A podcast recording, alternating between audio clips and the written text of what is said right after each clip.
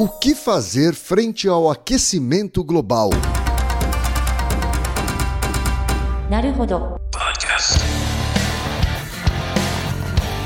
Bem-vindo ao Naruhodô, podcast para quem tem fome de aprender. Eu sou Ken Fujioka. Eu sou Altair de Souza. E hoje é dia de quê? Ciência e senso comum. Você quer apoiar a ciência? Quer apoiar o pensamento científico? Quer ajudar o Naruhodô a se manter no ar? Ouvir os episódios e espalhar a palavra já é um grande passo. Mas existe um outro jeito. Quem possibilita isso é a Orelo. Você escolhe um valor de contribuição mensal e tem acesso a conteúdos exclusivos, conteúdos antecipados e vantagens especiais. Além disso, você pode ter acesso ao nosso grupo fechado no Telegram e conversar comigo, com Altair e com outros apoiadores. Toda vez que você ouvir ou fizer download de um episódio pelo Orelo, vai também estar pingando uns trocadinhos para o nosso projeto. Combinado? Então baixe agora mesmo o app Orelo no endereço orelo.cc ou na sua loja de aplicativos e ajude a fortalecer o conhecimento científico.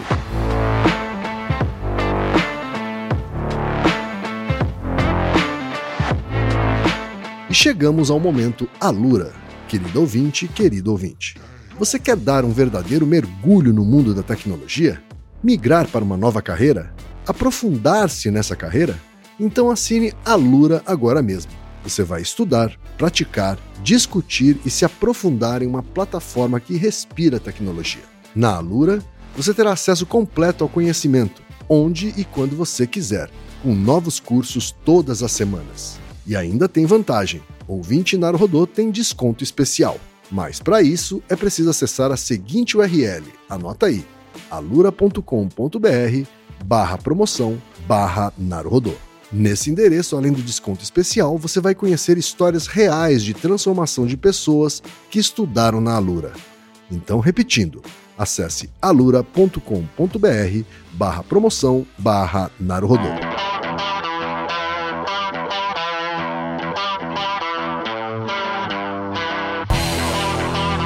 Altaí, eu tô com a voz rouca. Eu não sei se isso faz parte do aquecimento global. Faz. Já adiantando, faz. Olha lá. Temos pergunta de ouvintes, Altaí. Sim. Muitos ouvintes, hein? Pois é. O primeiro e-mail, Altaí, veio do Bruno Soares, que é servidor público em Cuiabá, Mato Grosso, Altaí. Uhum. Ele diz o seguinte: primeiramente agradeço a vocês, ao Reginaldo e todos que estão por trás dessa maravilha que é o Naruhodô. Vocês me ajudaram a entender o mundo de maneira científica, minimizando as incertezas e não me convencendo que eu já sei tudo o que eu preciso. Vi recentemente uma chamada muito chamativa na página do Twitter do Olhar Digital sobre o estado de saúde da Terra. Aí ele manda o link aqui, não é? Uma matéria que diz planeta Terra entra na UTI está próximo da fase terminal de cientistas. E aí ele complementa, na minha infância, final dos anos 90 e início dos anos 2000, eu ouvia falar sobre a importância de preservar a terra, não desperdiçar água, entre outros ensinamentos. Hoje em dia eu tenho sensação de que esse tipo de mensagem reduziu. O problema diminuiu ou as políticas públicas nesse sentido diminuíram? Temos também a pergunta do Michel Oliveira, que é advogado e empresário em Portugal. E ele diz o seguinte: Que podcast fantástico, gostoso de ouvir e viciante. Cultura inútil, informativos relevantes com olhar sério da ciência. E aí ele diz: Venho por meio desta alimentar a fogueira da informação com o tema Aquecimento global é fraude? Temos também a pergunta do Luiz Felipe de São Paulo, capital, que diz o seguinte: queria muito saber o que a ciência tem a dizer sobre o aquecimento global. Existe consenso? Sabemos que a temperatura está aumentando, parte por nossa causa, mas e sobre as consequências? O planeta vai sobreviver? E nós? Também temos a pergunta do Pedro Henrique Neiva Nunes, que é estudante de ciência da computação em Brasília, Distrito Federal. Sempre tive dúvidas sobre como o aquecimento global acontece, mais especificamente como que funciona a química dos gases que fazem buracos na camada de ozônio. Sempre imaginei que seriam reações químicas do O2 e outros gases com os gases da camada de ozônio, mas nunca tive certeza, visto que química é a matéria que mais tenho dificuldade e preguiça de estudar. Outra coisa que não entra na minha cabeça, porque o tema aquecimento global e mudanças climáticas virou controvérsia. Seria isso somente por causa dos aspectos econômicos ou teria algum aspecto religioso ou moral para esse negacionismo? Porque a falta de cuidados com o nosso planeta e a desacreditação de teorias científicas virou algo tão frequente? Como isso surgiu e por que o tema é tão tabu? Enfim, queria agradecer sobre esse podcast incrível que é o Naruhodô, de longe o meu favorito. Só não apoio porque o dinheiro não é algo que tem no momento, mas compartilho com todo mundo e inclusive fiz minha mãe começar a ouvir podcasts por conta de vocês. Continue com um ótimo trabalho de divulgação científica. Ô Pedro, não tem problema não conseguir apoiar financeiramente o Naruhodô. Acho que você já está cumprindo a primeira regra, que é espalhar a palavra e fazer com que mais gente adentre a podosfera, não é isso? Exatamente. Ray? Esse é o principal objetivo, né? Aham. Uhum.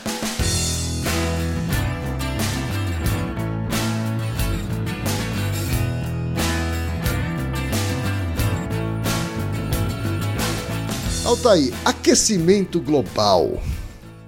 Afinal de contas, o que é que a ciência já tem a dizer sobre isso? Tudo. Hum. Tudo. Assim, a, a, a, a, ciência formalmente já tem tudo a, ser dito sobre como acontece, o que é, como evitar, só que simplesmente ninguém faz nada. Assim, ou faz muito pouco. Sei. Só a ciência pode dizer coisas sobre o aquecimento global e ela já disse tudo. Principalmente com base nos últimos relatórios. Quer dizer, não existe controvérsia. Nenhuma. Nenhuma. Não, não existe controvérsia. A controvérsia em si já é uma fake news. Não existe, assim, os dados são mais do que robustos. Nos últimos 10 anos, o que mais aumentou foi a qualidade da coleta de dados e da análise. Uhum. Então a gente só tem confirmado cada vez mais os dados sobre aquecimento global. Então, assim, qualquer pessoa que vier falar para você que ah, é uma fraude, é uma conspiração, isso é até pior do que coisa de indústria farmacêutica, assim. É realmente o chapeuzinho de papel de alumínio na cabeça, assim, total. Sei, sei. Aquecimento global hoje em dia, gerado por ação antrópica, né, ação do homem, é tão óbvio quanto a gravidade. Tá? Você pode duvidar da gravidade, mas você não vai se jogar da janela, vai. Então, uhum. é, é, tá no mesmo nível o argumento. Não adianta nem entrar em, em questão se o aquecimento global está acontecendo ou não e se ele é resultado da ação do homem ou não. Ele é. Uhum. A questão é que a gente tem feito muito pouco a respeito, a despeito dos avisos. Isso, por exemplo, quem vai lembrar isso tão bem quanto eu, Reginaldo? Você lembra do Collor? Lembra, né, Kay? Claro. Lembra, né? claro, né? Claro. Foi uma época muito difícil, é. né? E, e, uma das coisas do Collor, você lembra da Eco 92? Sim, lembro sim lá foi no Rio de Janeiro, né, tal, Isso, os estadistas, né? né? foi um evento. Mais de 30 anos atrás, né? Ah, vixe, então, na época do, da Eco 92, a questão era a camada de ozônio, uhum. que foi uma questão resolvida relativamente rápido. O problema da camada de ozônio, você vai lembrar disso quem? Porque, é, porque era bem a época que a gente era mais jovem, né? Tinha a questão da, do, cloroflu, do clorofluorcarbono, do CFCs, sim, né? Sim. Presentes em aerosóis, presente na geladeira, o método de refrigeração da geladeira usava esse gás e tal, né? E ele foi um, um gás descoberto ali nos anos 60, 70, com potencial de resfriamento é, e muitos usos, assim, né? Era um gás muito útil para a indústria química. E aí, rapidamente, gerou uma série de, de tecnologias, né? No entanto, o, o, a verificação da segurança que é isso que acontece no mercado, né? Você encontra uma solução, mas você é muito mais leniente e preguiçoso para avaliar a, a segurança da solução. Aí eles foram ver a solução e, e via que ó, o gás liberado em escala acabava com a camada de ozônio, que é a, a camada presente na atmosfera que protege a gente, sobretudo, dos raios UV, UVB, né? Os raios ultravioletas do tipo B. E aí a, a, camada de ozônio, assim, conforme esse gás começou a ser cada vez mais utilizado, a camada de ozônio começou a deteriorar. Porque esse gás reage com ozônio, ozônio é O3, né? São três moléculas de oxigênio juntas, e ele rouba uma delas para ele, né? Então ele transforma o ozônio em oxigênio e aí perde a propriedade do ozônio. O ozônio diminui de forma escalar. né? E, e é exponencial o efeito. Então, rapidamente, né? É, é, foi verificado que os, o, os CFCs eram terríveis para a camada de ozônio e tinha muitas consequências. E aí você vai lembrar disso, quem? O pessoal que nasceu depois não tem essa memória. Esse problema do CFC aparecia na TV o tempo inteiro, lembra? Sim. Teve lá a Eco 92, aparecia na TV, troca geladeira, tinha aquela coisa toda, né? Cuidado. Né? Então teve uma série de avisos. Então teve uma campanha, de fato, midiática, para as pessoas entenderem o efeito do CFC e tudo mais. Né?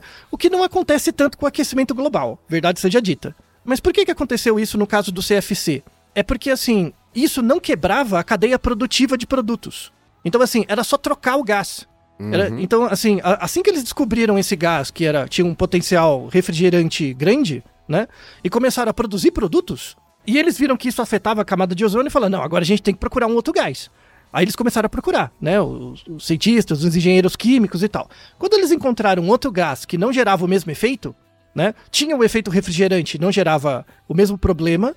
Lá, pronto, tá resolvido. Então o que, que a gente tem que fazer? Vamos investir um pouquinho de dinheiro em marketing pra mudar os produtos e tal, e acabou o problema. É mais do que isso, né? Assim, é, você ainda incentiva o consumo, Muito bem.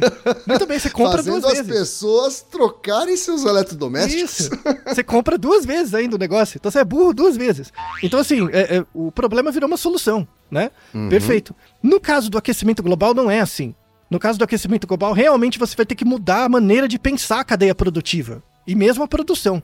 E é por isso que aí não tem um, um- um lobby tão grande, né? Não, não tem uma questão tão grande, tá? Nenhuma solução mágica que não atrapalhe a, a produção em escala do capitalismo, né? É, é, exatamente. né? Então, assim, o maior órgão que a gente tem de cientistas, de pesquisadores colaborativo para a avaliação do impacto do clima é o IPCC, né? que é o, painel intergovernamental pa- para o aquecimento global. Ele é vinculado às Nações Unidas é, e ele é composto por centenas de pesquisadores no mundo inteiro, centenas. Uhum. Esse povo meio, meio bocó, assim, que fica fazendo conspirações, fala lá que o IPCC é financiado por sei lá quem e tal. Eu mesmo faço parte dos fóruns do IPCC, eu entro lá pra dar palpite, assim, né, nos fóruns. Uhum. Na verdade, o, o, o core que recebe salário é em torno de umas 30 pessoas. Não é mais que isso. No mundo inteiro. Todos os pesquisadores que dão palpite, que, que são selecionados para entrar nos grupos dos fóruns, para analisar os dados e tal, eles não recebem nada. Nada. Sabe? É tudo colaborativo, mesmo. Sabe? É, é, tipo, 99% do esforço do IPCC é trabalho do cientista mesmo, dando o tempo dele, sabe? Imagina você, gente, o, o- quem, dando horas do seu tempo para um negócio colaborativo. Você ia pensar mil vezes, né? Cientista é um povo burro para um diabo, né? Mas enfim, né? fica pensando num bem maior e se ferra no curto prazo. Mas enfim, né? Então, o, o IPCC ele é dividido em três grupos. O grupo 1 um é o que cuida, o que pesquisa aspectos físicos. Então vai pesquisar climatologia, modelos físicos, né, a dinâmica da- do clima e tal. Esse é o grupo 1. Um. O grupo 2, ele se preocupa com fundações sociais, com vulnerabilidade social, qual que é o impacto do clima em certas regiões, em certos contextos. Então tem muito antropólogo, sociólogo nessa parte. A parte 1 são os físicos mesmo, climatologista, geofísico e tal. A parte 2 é a parte mais aplicada, entra até o psicólogo e tal. E a parte 3 seria é uma parte mais interdisciplinar que envolve mitigação do efeito dos gases estufa. Que é assim, tudo bem, dado que a gente tem os dados da parte 1 e a 2, o que, que a gente faz? E aí o IPCC, de tempos em tempos, a cada 7, 8 anos, eles emitem um relatório. O último relatório foi no ano passado. O relatório está na descrição, boa sorte, são 2.500 páginas. Eu li quase inteiro. E, e você vai lendo, você vai ficando triste, né? Triste, porque a situação é terrível. Terrível mesmo. É, é, vou fazer um pequeno sumário, é que são muitos, muitos dados, né? Hoje, em comparação com o período pré-industrial, então comparando hoje com os anos 1800, tá? O, o clima da, da Terra está, em média, 1,1 grau acima do que era registrado em média no período pré-industrial. A pessoa que olha isso acha pouco, em média. Esse eu acho que é um erro de comunicação, sabe? E é um erro de educação mesmo das pessoas, assim, é- é, que falta, na, falta nos currículos das escolas, sabe? Que o clima, ele é um, um evento que afeta a média, né? Só que muito antes de afetar a média, ele afeta o desvio padrão dos dados, tá? Certo. Aí eu vou ter que explicar de um jeito sem conta o que que é desvio padrão. A- as pessoas têm um senso intuitivo do que é a média, cer- certo? Sim, Você tem lá um conjunto de valores, você soma eles, divide pelo número deles, você tem a média, isso. tá? Então se eu tenho um indivíduo que comprou 10 maçãs e o outro comprou 5, eu pego 10 mais 5, somo 15, divido por 2, dá 7,5. Em média, né, eles teriam 7 maçãs e meia. Sim, A analogia que eu quero fazer com, com você, Kim, pra ajudar, é a seguinte, ó. Imagina que eu tenho uma sala com 20 pessoas dentro da sala. Você não conhece nenhuma delas, dessas 20 pessoas, tá bom? Aí eu fui lá, eu medi a altura das 20 pessoas, e não te falei as alturas, e calculei a média das alturas. Peguei a altura de cada pessoa, somei e dividi por 20. Imagina que a média da altura é 1,70, tá? Eu te dou essa informação. sim, Você não tá vendo as pessoas. Aí eu tiro uma pessoa da sala e pergunto para e não te mostro essa pessoa. Eu só falo, ó, tirei a pessoa, tá aqui, né? Quanto você chutaria que essa pessoa tem de altura? É, eu chutaria que ela tem um valor aproximado à média. Mas quanto? Sei lá, um pouquinho pra cima, um pouquinho pra baixo. Não, então, mas você tem que chutar um valor fechado. Esse que é o Tá. negócio. Aham. Então, o, o exemplo do Ken é ótimo, a maneira como ele se sentiu é ótima. Porque é, é a maneira como as pessoas entendem mesmo. É, é- é essa educação que a gente tem pra estar certo. Que é a pior educação que a gente tem. Aham. Então, assim, quando eu digo pra você que a média da altura nas pessoas da sala é 1,70, e eu pego uma pessoa e peço pra você chutar o valor, né, da altura da pessoa, o que, que você quer? Você quer acertar.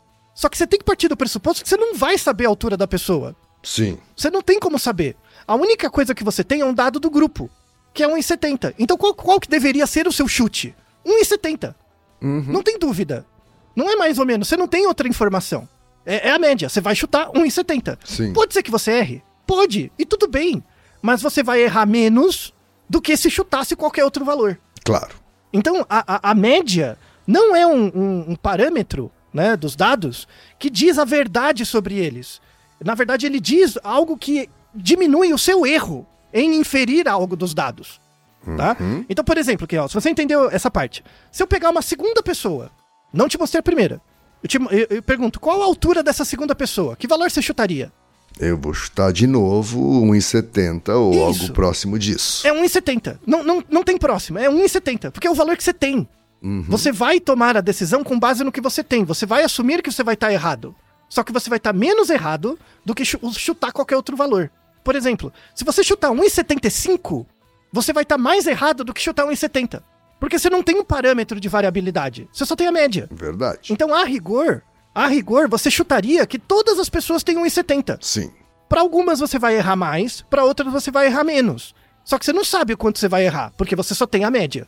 Então, o, o- o grande erro, e é um erro assim, é, é, comum que as pessoas têm, elas usam a média como uma forma de tentar falar a verdade sobre os dados. E não é isso. É você reduzir a quantidade de erros sobre os dados. Porque você não tem todos eles e só um parâmetro deles, que é a média. Aí a gente entra agora na ideia de variância e desvio padrão. Então, ó, você vai concordar comigo que se eu tenho uma sala com 20 pessoas, quaisquer que sejam essas pessoas, elas não têm a mesma altura. Você concorda? sim. Vai variar a altura delas. Sem né? dúvida. Esse 1,70 que eu te dei de média é um valor médio. Algumas pessoas estão acima disso, outras estão abaixo. Pode ser, inclusive, que nenhuma daquelas pessoas tenha exatamente 1,70. né? Muito bem, pode ser que. É, o 1,70 orbita entre elas, mas pode não representar nenhuma delas. Tudo bem. Sim. Né? O, que, o que seria o desvio padrão? O desvio padrão é você calcular a distância de cada indivíduo da média. Então, por exemplo, você tem 1,75 e a média é 1,70. Então você tem 5 centímetros de diferença da média. Tá? Sim. O- a ideia do desvio padrão seria pegar a distância de cada indivíduo da média e tirar uma média disso. É a média dos quantos indivíduos se afastam da média em média. Isso que é o desvio padrão. É uma Certo. média da variabilidade. Gostei dessa explicação, Thay. Isso. Desvio padrão é o quantos dados se distanciam da média em média. É, isso. uma boa explicação pra se dar em áudio. Sim. Sabe, quando a gente não tem nenhum apoio em vídeo. Isso, exatamente. Pensa comigo, ó. Por que, que o desvio padrão é muito importante? Volta nessa sala com 20 pessoas. A média da altura das pessoas é 1,70. Se eu disser que o desvio padrão é 1 centímetro, 1 centímetro, é, o que, que acontece? A oscilação das pessoas em torno da média só vai ter um centímetro para mais e para menos. Certo. Ou seja, oscila pouco. Então, o que, que isso quer dizer? Que se você disser pra mim, ah, eu, eu tirei uma pessoa da sala, e aí eu pergunto pra você, quanto você tem de altura? Quanto, quanto que essa pessoa tem de altura? E você chutar 1,70, a oscilação do erro é baixa, porque é só um centímetro. Você Sim. concorda? Tá? Sim. Agora, se eu disser que o desvio padrão é 10 centímetros, você concorda que a oscilação é maior? Sim. Então, então, em outras palavras, falando em português, para que, que serve o desvio padrão? O desvio padrão é uma medida de confiabilidade do valor esperado da média. Hum, Isso que é o desvio padrão. É um valor de confiabilidade do palpite que você vai dar da média. Sim. Então, assim, se o desvio padrão é grande, quer dizer que o palpite da média é ruim. Se o desvio padrão é pequeno, quer dizer que você tem boa confiança no palpite da média. Isso a gente já chega numa conclusão importante. Se você lê no jornal que a média da renda do brasileiro é mil reais, isso é a média, e você não tem uma indicação da incerteza da média, que seria, por exemplo, o desvio padrão, esse valor de média não quer dizer nada. Nada. Verdade. Então, as pessoas tomarem decisões só com base na média é uma ódio à ignorância, porque você tem que ter uma medida de incerteza Pra saber se o palpite da média é bom ou ruim. Entendeu? Sim. Então, estatística 101 pra- é, sem, em áudio, tá? Então, assim, beleza, estatística descritiva. E o que, que tem a ver isso com, com o aquecimento global? Essa questão é central. Porque o que, que acontece? O clima, pra você alterar a média, né, tipo, su- subir um grau a temperatura, a variabilidade tem que aumentar muito. Então, o impacto do aquecimento global não é necessariamente na média, é na variabilidade. Então, a gente está tendo uma oscilação cada vez maior do clima. Sim. Né? A gente está tendo temperaturas baixas de forma extrema e temperaturas altas de forma extrema. Né? É, com- a oscilação da temperatura tem aumentado. E ao longo do tempo, essa oscilação tem, aumenta, ma- tem aumentado, mas não de forma horizontal. Está aumentando com uma inclinação também. Né? Certo. Que a gente conseguiu ver que essa inclinação da média aumentou um grau em 200 e poucos anos. Mas a oscilação está aumentando muito. Então, por exemplo, a gente tem indica- um indicador que chama onda de calor. Qual é a definição de onda de calor? Onda de calor é quando você tem um- uma quebra de recorde de calor por dois dias seguidos ou mais, tá? Não é um dia muito quente. É um dia que você tem 50 graus Certo. por dois dias ou mais, tá? Uhum. Foi- é, já tem os dados, tá no relatório, né, do IPCC. É, nos últimos, eu, eu comparo os, os 50 últimos anos, né, os 50 últimos anos passados, com os 50 anos anteriores. Eu vou comparar esses dois grupos. E conto quantos eventos de ondas de calor eu tive, tá? Nos últimos 50 anos, comparados com os 50 anos anteriores, tá bom? Certo. Nos, nos nossos últimos 50 anos, a, a proporção de dias, de épocas, de ondas de calor, em que você teve temperaturas extremas acima da média, aumentou 800%. Aumentou 80 vezes. Ou seja, isso mostra o efeito na variância, no desvio padrão dos dados. Sim. Tá? Sim. E as regiões onde aconteceu essas, essas ondas de calor é, estão concentradas 40% da população do mundo. E apenas os eventos de ondas de calor geraram um impacto de 2 trilhões de dólares só nos Estados Unidos, que é onde tem dados computados. 2 trilhões de dólares. Só os eventos de ondas de calor, tá? Então, teve uma última onda de calor agora, duas semanas, é, numa região da, da Índia, que é a cidade de Kolkata, que mora em torno de 20 milhões de pessoas. Só naquela cidade, te- teve eventos de ondas de calor com mais de 50 graus. Só naquela cidade morreram 2.500 pessoas por dia. Por dia. De calor. Caraca. De calor. E como é que você morre de calor? Esse que é o negócio. Como é que você morre? Você vai ficar no sol esturricando? Não. Então, imagina que você tá no lugar sem ar-condicionado, né? Certo. Então, mesmo em casa, o que, que vai acontecer? Essa região de Kolkata, na Índia, Mahabalipuram, por ali, né, Chennai e tal, é uma região muito úmida. Então é aquele calor úmido, horrível, sabe? Então, como o calor é muito úmido, né? O que, que vai acontecer? O seu corpo, ele sua para resfriar, né? Você tá com calor, o seu corpo libera água para reduzir a sua temperatura corporal. Só que como o ar tá muito úmido, o seu corpo não consegue suar mais. Não consegue. Porque já tem uma concentração de água no, no, no ambiente, no ar, muito grande. Então o seu corpo não consegue resfriar. Basicamente, você tá dentro de uma panela. Você cozinha igual uma batata. Então, Certo. é como se, é, é, em vez de você entrar numa panela, é como se a panela fosse o ar. E o ar já tá tão úmido que você não consegue jogar o seu próprio, o seu próprio líquido para fora, né? Então, internamente do seu corpo, você cozinha igual uma batata. Eles morreram cozinhados. Pô, isso aí é uma coisa maluca, hein, Altair? Terrível. Não, não. E isso acontece em escala. Assim, em regiões muito úmidas e tal. Né? Quando você tem regiões mais secas, com, re- com, com como acontece na Europa, uma parte dos Estados Unidos, regiões mais secas com muito calor, né? Também o que que acontece? Ah, assim, você sua, você fica suado, aí você pode desidratar, então afeta as pessoas mais velhas e tal, né? Tem um problema. E crianças, crianças, Crianças. menores também, Isso. né? Então tem a insolação, tem todos esses problemas, mas as superfícies ficam mais quentes, em geral. O chão fica mais quente. Tem um, um artigo, um artigo não, é um relatório né, da Vigilância Epidemiológica da Califórnia, de novo, dado de duas semanas atrás. Teve um aumento de 110% em casos de queimadura durante essa última onda de calor nos Estados Unidos. Por quê? Porque as pessoas se encostavam em lugares que tava tipo com 200 graus, porque ficava perto do sol e pegava uma queimadura de terceiro grau. E aí várias populações vulneráveis são afetadas. E isso está na casa de dezenas, né? De novo, duas semanas atrás. Na uhum. casa de dezenas de pessoas que morreram porque eram usuários de drogas e essas drogas pesadas, né? Metanfetamina, que o cara fica doidão, né? Sim. E a pessoa desmaia na rua. E ela simplesmente é frita. Frita literalmente pelo asfalto. O asfalto tá tão quente que ela queima. É, tipo, ela, ela gera queimaduras de terceiro grau em 70% do corpo, a pessoa morre. Frita. Queimadura de terceiro grau no asfalto. No asfalto.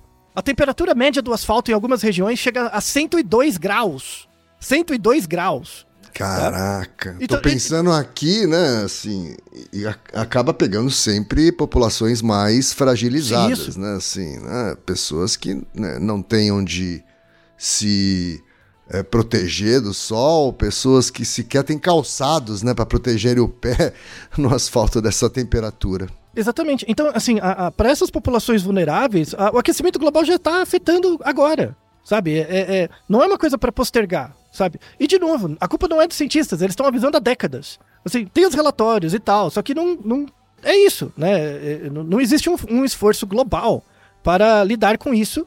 E agora a gente começa a sofrer mesmo com a, a, os eventos, né? Agora a gente começa a ver de forma é, essa oscilação do desvio padrão como que está afetando a média, né? Uhum, é, é, inclusive o relatório do IPCC diz que se hoje a gente acabar com a emissão de gás estufa, hoje, de gás carbônico, a gente acaba zero. Hoje, né? Mesmo assim, a temperatura vai aumentar até um grau e meio. Certo. Tá? Então, a, a gente está numa fase ascendente. Então, mesmo que a gente zere a emissão de gás estufa, a temperatura vai, vai continuar aumentando até um grau, um grau e meio pelos próximos 50 anos, para depois começar a diminuir. Né? Tem um efeito rebote. Ou, ou, seja, a gente vai ter essas ondas de calor, recordes de frio, dependendo da região, chuvas torrenciais, secas. Porque, de novo, a questão não é, é, não é a média, é a oscilação. Locais onde chove, vai chover muito. Local onde é seco, vai ser muito seco. Né? Certo. Então, vai aumentar a variabilidade. E aí você não consegue fazer previsão. Então, por exemplo, onde que vai afetar muito? Inclusive aqui no Brasil, já, já, já tem modelos prevendo isso com boa qualidade. A agricultura né? Eu tenho que ter uma previsão do clima razoável para saber como vai ser a colheita no ano que vem. Então, o, o, assim, a não ser que você seja completamente tapado, uma galera que está muito preocupada com isso é o povo do agronegócio. Porque não adianta, se você não tiver clima para nascer a soja, não, não rola, sabe? Não, não vai ter. Né? Não, a questão não é aumentar o espaço é, cultivável, é cuidar do espaço que já tem mesmo. Até eles estão preocupados, tem relatório agora mostrando, né? O IPCC mostra isso também tá muito complicado. Mesmo, mesmo. Tem um, um artigo agora de 2023 que fala. Saiu uma semana atrás da gravação desse episódio. Que ele fala de um, de um tipo de dinâmica das águas do mar. O mar tem várias correntes de água, né? É, é todo um, um fenômeno baseado em sistemas dinâmicos, é bem complexo mas já tem uma boa previsibilidade de algumas dessas ondas de circulação de água. Tem uma delas que chama AMOC, A-M-O-C, né? É, uma, é, é a circulação meridional do Atlântico é uma, é uma onda de água, né, do movimentação da água tal, tem a ver com as placas tectônicas, toda a estrutura da Terra, né, que sai ali do Golfo do México e sobe até a Groenlândia, tá, pelo Pacífico, pelo Atlântico, desculpa, pelo Atlântico, tá? Tá. Essa onda de água, essa, essa corrente de água, ela, ela acontece com frequência e ela pega a água quente ali do México, do Golfo do México, e joga para cima. E aí, esse movimento de água, é, dá para pensar como uma panela, tá? Uhum. Pensa como uma panela. Você coloca a, a, o fogo embaixo, vai acontecer um, um, movimento da água quente embaixo subir e a água de cima descer. Tem, tem um, uma circulação da água mesmo. Dá pra ver isso facilmente. Pega a água e coloca na, no fogo e deixa assim uns, uns dois, três minutos, uhum. né? A água não vai estar tá fazendo bolha ainda. Vai estar tá ali esquentando. Aí pega uma colher e mexe. Quando você mexer com a colher, vai sair fumaça. Por quê? Porque você está movimentando já. Você está criando esse movimento, pegando a água quente, jogando para cima. E aí sai a fumaça. né? Certo. E quando, quando a temperatura aumenta suficientemente, esse movimento acontece por, por conta própria da água. E aí é por isso que saem as bolhas e tudo mais, tá? Uhum. Então, esse movimento que faz com que a água quente suba, chega lá na Groenlândia, e aí a, a água vai esfriando e puxa a água fria para baixo, ou seja, vai ter uma troca de calor da água, ela é responsável pela, pela vida de, de vários organismos ali, né? É, a troca de água, mesmo a quantidade de evaporação, de chuva, esse sistema, né? É muito importante. Esse artigo de 2023 ele mostra, né, os os dados bem robustos, eu até peguei e reanalisei uma parte, eles mostram o seguinte, que esse fluxo, essa circulação marítima vai acabar. Ela vai parar. Por conta do aquecimento global, mesmo. Por conta da dinâmica de temperatura, pela, pelo excesso de gás estufa, a, a- água do norte já está já tá esquentando demais. Então não está fazendo mais esse ciclo de troca de água. E aí ele colocou um intervalo de confiança, com 95% de confiança, de quando isso vai parar, né? De quando. E aí, o, o- o limite inferior do intervalo de confiança é 2025. E o limite superior é 2090. É, é agora. E aí vai falar, e, e o que, que acontece quando, esse, qu- quando essa circulação de água, por exemplo, essa, porque é um exemplo, quando essa parar, o que, que vai acontecer? Você vai ter uma disrupção do clima no norte do- dos Estados Unidos, ali no Canadá e na Europa, e vai ter um impacto no sul também, no Brasil. Sim. Porque vai alterar. Se altera um, um sistema, tudo é interligado. O que, que vai acontecer? Eles já sabem o que vai acontecer. O que eles ainda não conseguem prever é o tamanho do problema. Mas vai ser grande. Vai ter um aumento da glaciação no hemisfério norte. Então vai ter várias regiões que vai aumentar o, o- o gelo. E a região sul da América do Sul, que aí inclui o Paraguai, Paraná, Santa Catarina e tal, a região sul, vai começar a diminuir muito a chuva e vai aumentar um movimento de desertificação da, de uma região da Europa. Isso vai acontecer num espaço de 40 anos. 40 anos é nada, né, Altair? Então, é, é muito rápido. Se bobear, você vai ver, sabe? E, e o problema não é daqui a 40 anos, quando se estabelecer. É o caminho até chegar lá. A gente tá ferrado. Muito ferrado.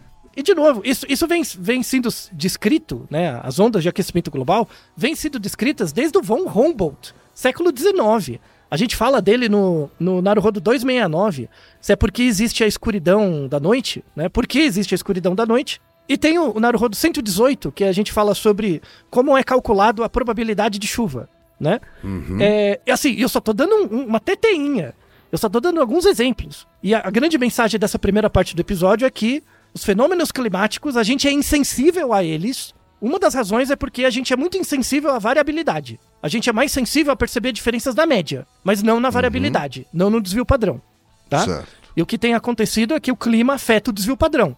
Então você lembra na sua cabeça de dias que aconteceu muito frio ou muito calor. Mas você não tem uma noção da frequência deles. Sim. Porque isso quem detecta é o desvio padrão e a gente é insensível a isso. Então tem um, tem um mecanismo psicológico também. Não só midiático, eh, publicitário, enfim. Tá? Mas tem um mecanismo psicológico mesmo que é importante. Tá? E aí, assim, eu não tenho problema com o episódio Bad Vibes, mas as pessoas podem ficar deprimidas. Então, assim, o que- tudo bem. Então, o que, que a galera tem feito?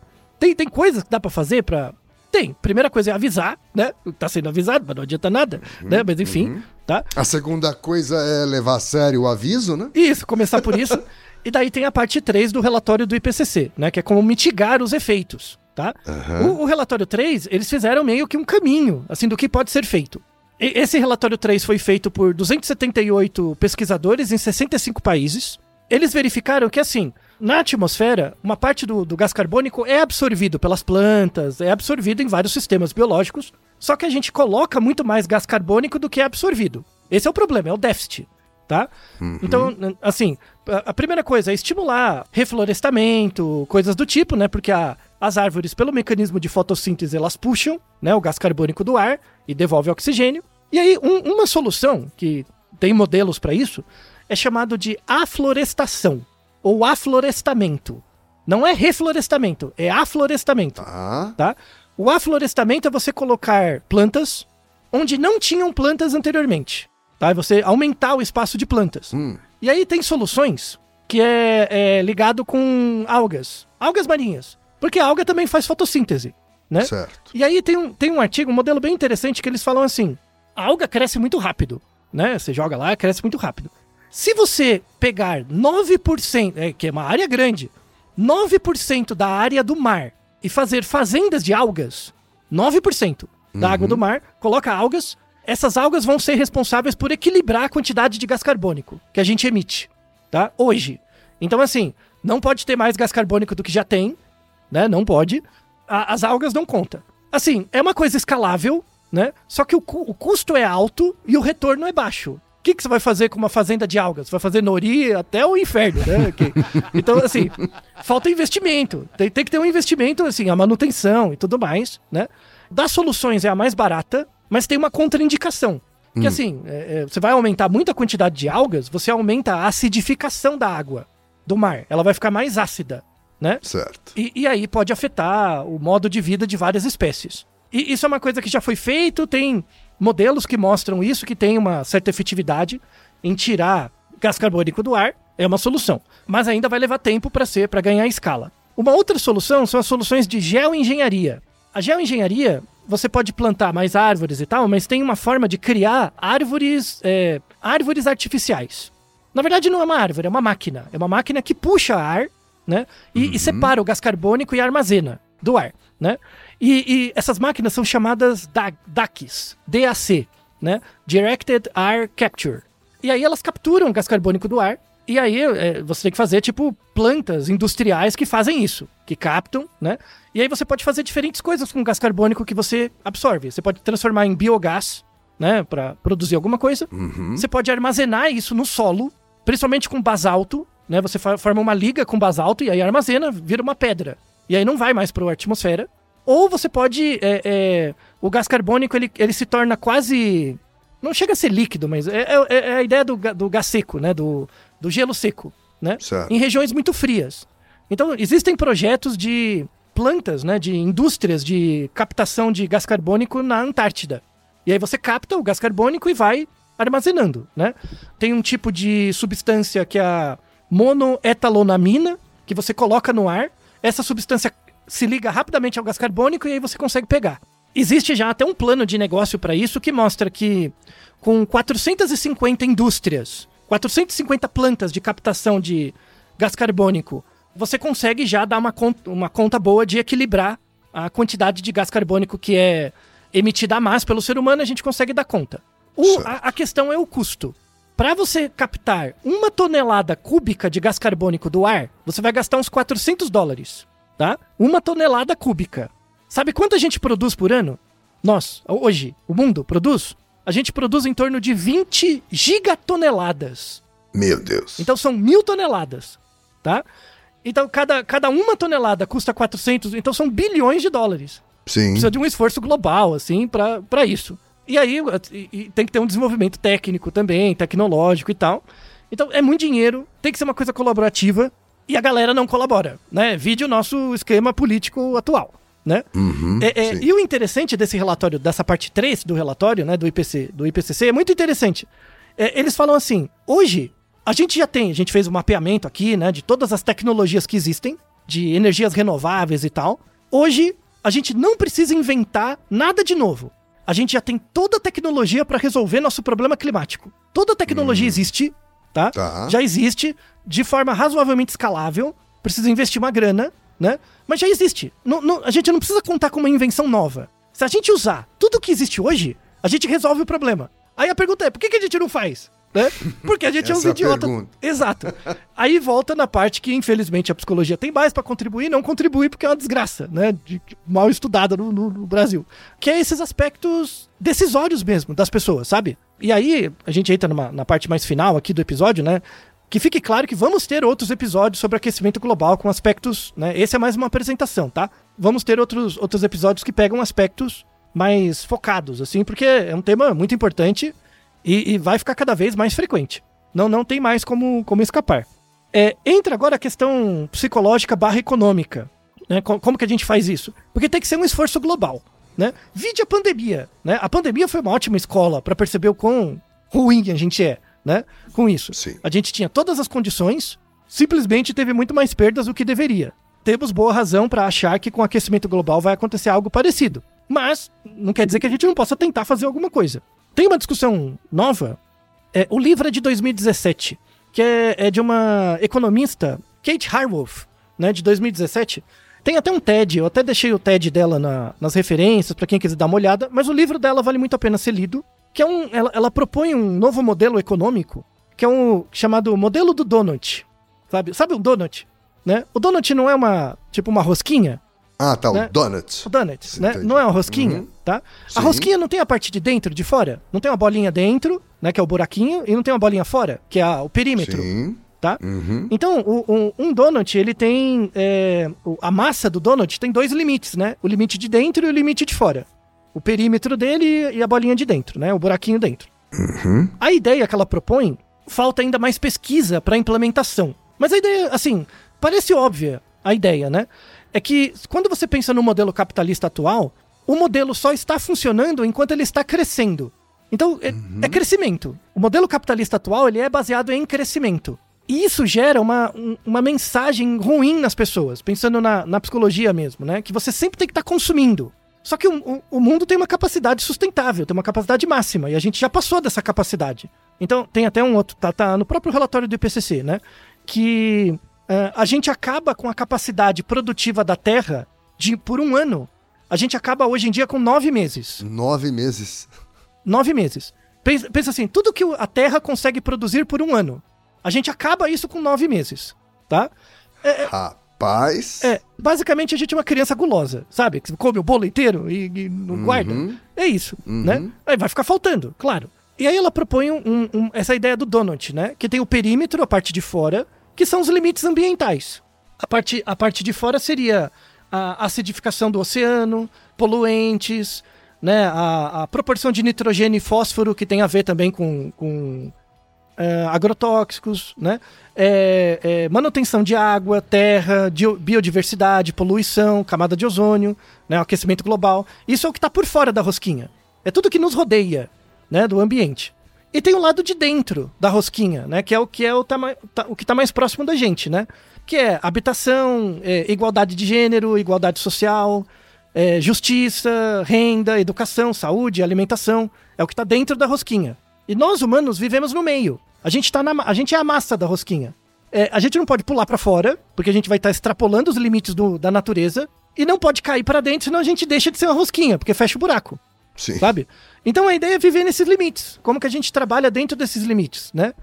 E aí, é- essa ideia da economia do donut é que ela, ela parte do pressuposto de que o que dá condição para o crescimento econômico não é a mais-valia ou o lucro, mas sim a capacidade de você ser criativo frente aos limites. Isso, isso é possível. Então, por exemplo, se eu tenho um limite biológico para alguma coisa, se eu estimular minha criatividade não para produzir mais coisas, mas para trabalhar com recurso limitado de uma forma mais eficaz, isso gera mais valia também, sabe? Certo. Então, ao invés de eu vender minha força de trabalho mais cara, né, ou produzir mais, eu posso tentar e pelo contrário, eu tenho um recurso limitado, eu quero fazer o melhor uso possível desse recurso. É o contrário. Em vez de crescer, né, eu quero florescer dentro do limite, né?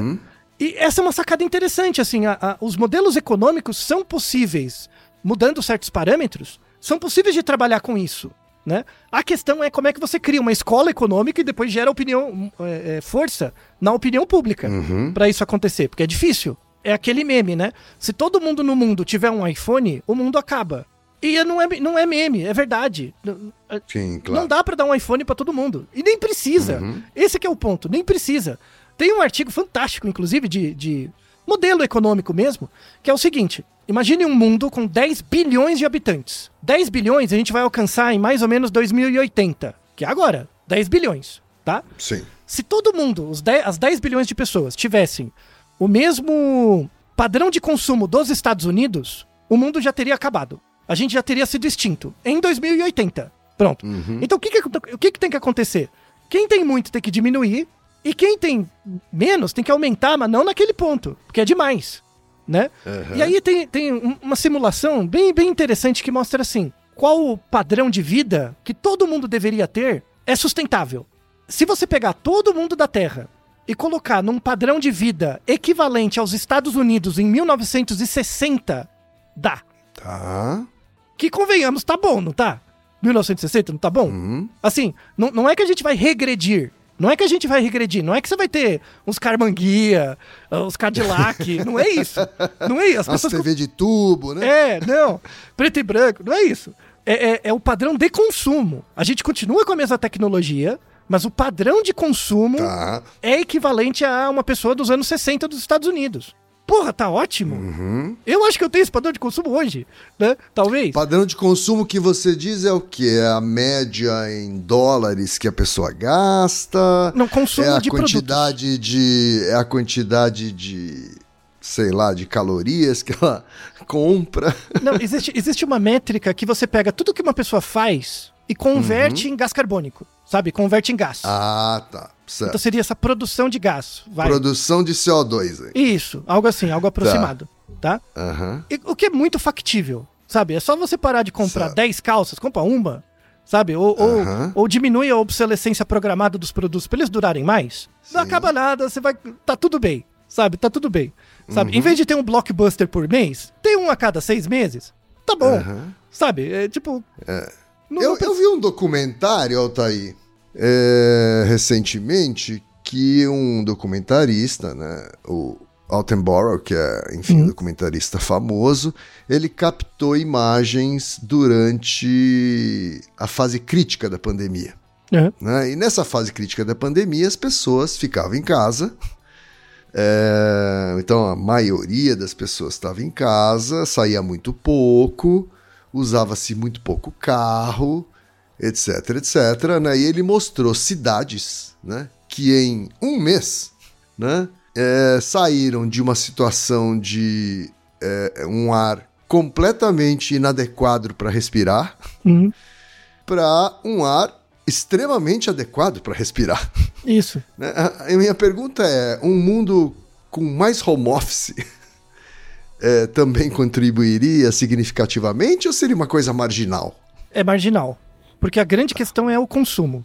A grande Entendi. questão é o consumo. Não, não Porque adianta... o consumo tem a ver também com o motor de produção. Né? Isso, exatamente. É, é baseado na premissa de que um- uma coisa para dar certo ela tem que crescer, né? Certo. Que é a premissa do capitalismo, né? Isso, não, não, mas é, é a premissa do modelo Uhum. é, industrial mesmo, né? Porque ele quebra. Não, de fato, ele, ele, ele quebra. Sim. Sabe? Mas é possível pensar um outro modelo mais sustentável? É, é possível. Tem muitas adequações a serem feitas.